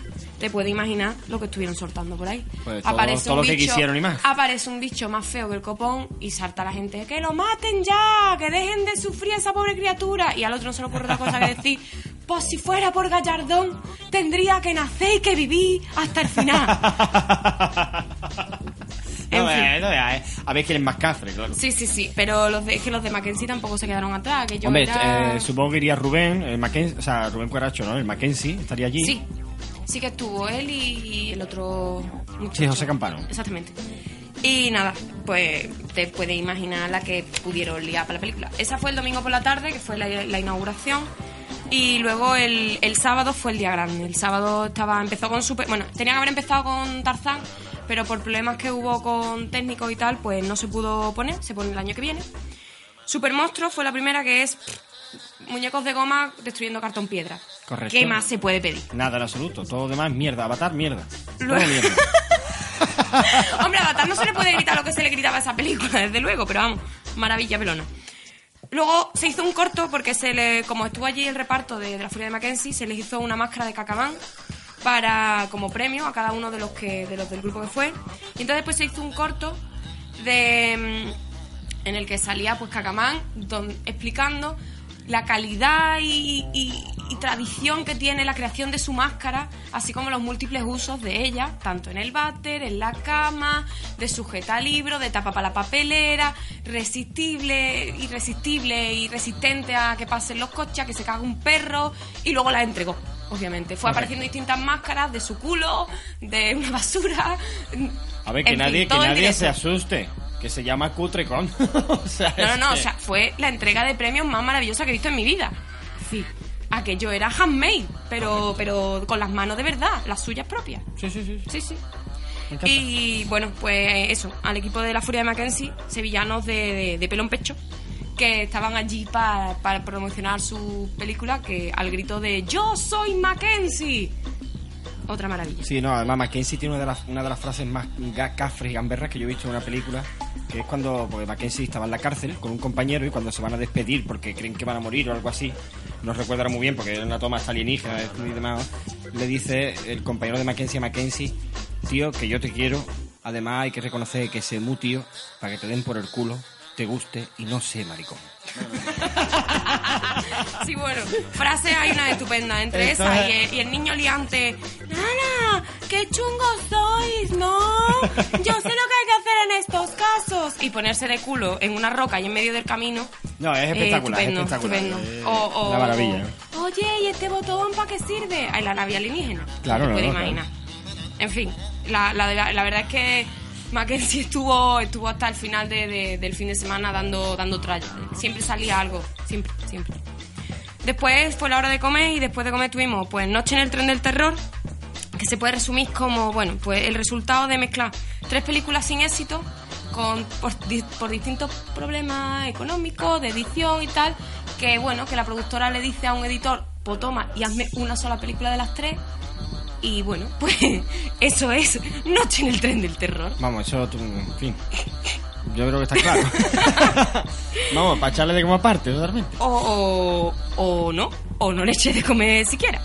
En fin, después ya fue el remate del tomate y fue Samurai Cop, que era la esperada. Claro, no, esa era, esa era la película que Pero es que del 90, es película del 91 y, y guarda con, con, con, no sé, con maravillosa, maravillosa forma el, lo que era el, el cine ochentero, este en el que se puso de moda pues Van Damme, Schwarzenegger y Claro, tal. claro. Tenemos a un muchacho petado hasta el culo, literal, porque lleva un tanguita cuando se va a bañar, petado, con un pelazo, con, escúchame, pero con un pelazo que se hacía así y todas las tías hacíamos, uy, pelo pante. Era un anuncio de L'Oreal andante. Sí, ese muchacho llamado Matt Hannon, que bueno, tuvo su, su hora y veinte de gloria. Porque Claro, claro. si era más, ya moríamos todos. Lleno, pues la película te puede imaginar. Un, un- un señor policía negro carismático que solo hacía poner caras de. De esas que te gustan a ti. Sí, sí, de mira. De esas de, morritos, de, cejas arriba. Correcto, correcto. Estupendo. De, estoy bueno y lo sé, estoy sí, bueno sí, lo sé. no, pero pelea sobreactuada, eh, el pelazo para allá, pelazo para acá, cabezas de león de peluche colgadas en la pared, cual trofeo de caza, y tetas a tutti frutti. Ah, eso, eso Muchísimas entonces, tetas. entonces está bien la película. Sí, había dos, dos muchachas muy lozanas Claro. allí puestas, estupendas. Si el cual- prota sale en tanga con el culo apretado, tienen que haber teta, porque si no la película no es, no es razonable. Y escena de playa que tuvieron que estar rodando media hora de playa y tenían que colocarla por algún lado, así que Claro, te puedes claro. imaginar lo que había allí. Qué maravilla. Pues nada, fueron. La verdad es que la película fue soberbia, soberbia. Además, la presentó Carlos Pacheco, que le habían hecho verla antes, y como no la había encontrado en otro idioma, la tuvo que ver en francés. Así que, Carlos, ole. Lo único que te puedo Eh, decir. hizo lo que pudo. Lo que pudo. Bueno, pues nos dieron hasta instrucciones de visionado que cuando saliera el león todos teníamos que hacer "Ra, ra", y ponernos a lo león. Eso es muy Cuando Rocky Horror saliera- Picture Show. ¿eh? Es que cuando, cuando salió la muchacha todo era tía buena, teta, rubia. O cuando salía el muchacho es queremos un hijo tuyo y cosas Claro. así. Y cada vez que salía y movía su pelo, todos teníamos que mover el pelazo. Todos los que tuviéramos pelazo, pues nos quitábamos la coleta, Vamos, que yo ahí hubiera estado muy tranquilo, no habría tenido tú habrías movido el pañuelo. el pañuelo. claro. La cola, el pañuelo. Bueno, y al final del día, pa- como colofón, pues lo que tenía que haber sido la película de Prisioneros del Odio fue una película de castigo de un drama homosexual presentado por un Paco Fox muy afeminado, Correcto, con falda y todo, correcto. y tetas de mentira. Claro, ¿por qué no? Maravilloso. Claro, claro. No levantó escama, levantó. mm, No sé qué levantó. Levantó el ego. Algo- algo levantaría. Algo, levantaría. Carcajada a tope. Algo levantó por y ahí. bueno, sí. pues el domingo ya tuvimos el High 8, agresión a la casa del terror. Ojo, se llamaba, en realidad se llama Boarding, Boarding House, pero el título en el castellano fue Agresión a la casa del terror. Si el alquiler no te mata, otra cosa lo hará. Toma ya. Sí, sí, no, es que eh, aquí en España siempre hemos sido geniales para poner este tipo de nombres. Yo recuerdo con Brain Dead, tu madre se ha comido mi perro. O sea, Pero, pero, o sea, el tío que lo tradujo vio la película, le, llamaría la atención la frase de, de la protagonista diciendo, pero bueno, tu madre se ha comido mi perro. Y dijo, pues así se va a llamar la película, tu madre se ha comido mi perro. Sí, sí. ¿Por qué no decir? Siempre hemos sido muy guays. Bueno, tú imagínate ver, el poner- éxito que tuvo la película, que el actor principal, después de esta película, se dedicó a hacer cirugía plástica a actores hollywoodienses. Claro, claro. Correcto, porque vio que en el cine la llevaba. la llevaba Pero tú tienes que ver a cara del nota. Ese tío se tuvo que operar a sí mismo porque, vamos, hola, ¿qué tal? Y la última, que fue la película buena ya reconocida, fue Terror Visión. Que es, bueno, es una, en la que se ve una familia americana, pues se ve envuelta en una especie de, de beaten up, de juego beaten up, cuando una señal alienígena es interceptada por su televisión y todos los monstruos de las películas de terror se les aparecen en el salón y tienen que luchar contra ellos. Oh, genial. Esa, genial, genial. Es que es normal que se haga este tipo de películas porque ni Hollywood ni ninguna productora en sus cabales haría nada con este tipo de, de cine. Entonces, yo- a mí me parece una, una- un- como un escape artístico No, genial. no, desde Cinecutre lo que promocionan es eso, el disfrute de, de este tipo de películas, que son obras de arte a su manera. Claro, correcto. No son películas de, de ir a llorar al cine y de que te den Oscar, son películas de gritarle a la pantalla y decir todo lo que te salga de Yo la dentro. Fue, película- fue risoterapia absoluta. Claro, o sea, Nos yo- lo pasamos la como primera enanos. película cutre eh, de este aspecto que vi eh, era Jesucristo Vampiros Y cuando yo vi Jesucristo Vampiros mm, es cuando se despertó en mí este ansia de decir yo tengo que empezar a ver este tipo de películas porque eran películas sin pretensiones que, que, que al- alimentan la creatividad de las personas que las ven. Quizá por lo cutre, quizá porque tú crees que puedes hacerlo mejor, quizá porque lo que el director quería era hacer esto y le salió esto otro. Pero yo creo que ahí es donde radica la magnificencia de este tipo de, de género que va más allá de, de las, de las superproducciones y demás. A mí me parece un género bastante simpático y muy agradecido. ¿eh? Oye, es la leche. Es decir, que tú puedas dedicarte en un cine a, a- liar la parda es maravilloso. Es Eso genial, tendría que hacerse mucho más. Porque además fue una sesión de risoterapia gratis. Sí, señor. Sí, señor. Gratis. Además, eso, se llenó la sala, eran 275 butacas aproximadamente, y los tres días se llenaron. La televisión española, de hecho, había unos cámaras, el día de en la, en la de Samurai Co había unos cámaras peleándose allí a grito pelado también, para darle más, más intensidad a la película, claro. a grito pelado, diciéndose de todo porque uno había encendido la cámara o yo qué sé. Luego te enchufaban con el foco cuando te estaban grabando, que era como, "Eh". estupendo, estupendo. Cacamán dando espectáculos, Carlos Palencia, bueno, eh, Oso presentando y aquello fue genial. Lo que, vamos, cumplieron lo que prometían. O más. Desde luego ha sido una edición estupenda. Yo solo puedo darle las gracias y darle, vamos, un aplauso enorme por todos los marrones que se comieron, todos los, los, de última hora con lo de Tarzán que no lo pudieron poner y tal. Y, y nada, yo reservo mi entrada ya para el año que viene. Pues ya sabéis, Yo la tengo ya reservada para el año que viene. a la cutre con de María el año que viene todo el mundo. Pues, desde luego, porque yo espero que el año que viene puedan meter más, más gente, porque es que las entradas las estaban. Cuando, cuando usted iba y decía, mira, que ya no voy a venir o tal, por favor, mm, dar la entrada, devolver la entrada para que mañana la pueda usar otra persona o para que la pueda usar la siguiente sesión. Lleno, lleno todo el rato. Fue genial, genial. Además, que tú, que tú dices, esto hay que ver el evento este, que friki son, que lo montan allí y tal. Pero es que tú luego, por la zona cercana, decía tal, preguntando, oye, mira, perdona, este sitio tal. Ah, donde se celebra la Cutrecon. Mira, que se conoció, que, que fue un evento que tuvo difusión. Fue muy guay, muy, muy, muy guay. Pues nada, la el año que viene iré yo y tú te quedarás aquí. Yo Una cubriré la noticia. pues nada, amigos, a todos los amantes de, de este tipo de, de cine, de este tipo de género, ya sabéis, podéis entrar en la página cinecutre.com, que son los organizadores. La verdad es que la página no- ponen no tiene desperdicio. Dan películas, recomiendan, las comentan. Han hecho ahora hace poco sus su cutre Oscar. Cutre, Oscar, toma sí, ya. sí, sí, sí. Esto, esto no tiene fin. No tiene fin. Eu, muchas gracias. Me ha encantado esta sección. Lamento no haber podido ir, pero sé que te has traído muy buenos recuerdos de allí y, Y regalitos. sí, sí, y sí. regalitos. Así que lo dicho. Bienvenidos a la CutreCon y el año que viene más. Muchas gracias, Eu, y ha sido un placer tenerte aquí siempre. Igualmente, un beso.